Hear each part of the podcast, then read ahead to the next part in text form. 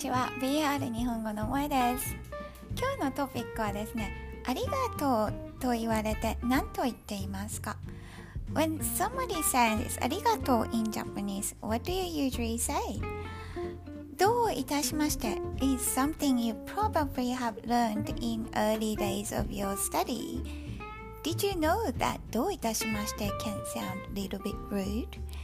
Did you know that most native Japanese speakers don't use どういたしまして I'm going to explain why and give you alternative phrases you can use so you can sound more natural in Japanese.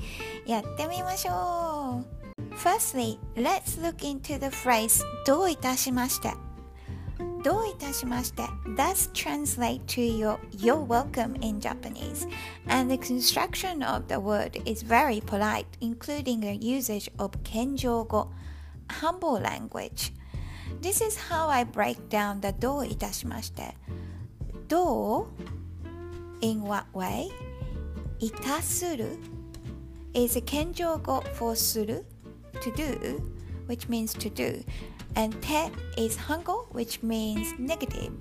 It roughly translates to I didn't do anything you should thank me for. Although the phrase is super polite, but it is quite strong statement.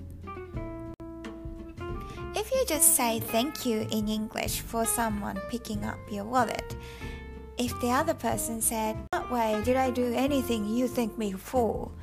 You'll be kind of surprised. so current usage is not as direct translation like I mentioned before, and it is close to English you're welcome. But what you have to be careful is when you use this, it can place yourself above the other person and can be taken slightly condescending.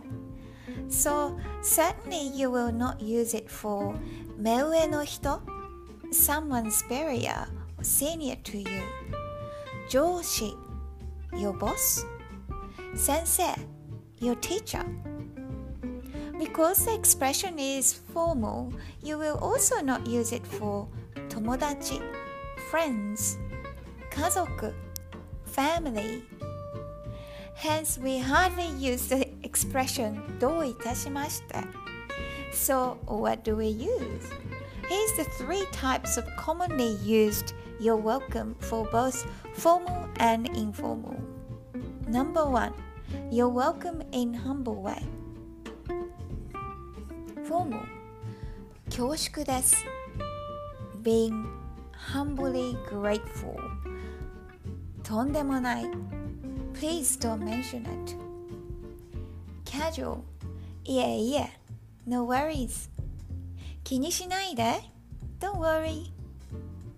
Number two, accepting thank you. Formal. お役に立てて光栄です。or 嬉しいです。I'm glad I was able to be useful to you. お役に立てて光栄です。お役に立てて嬉しいです。I'm glad I was able to be useful to you. お力になれて光栄です。おお力になれて嬉しいです。I'm glad I was able to be a help. Casual. うん、大丈夫。It's okay. はい、大丈夫。If it's female and if it's male, おお、大丈夫。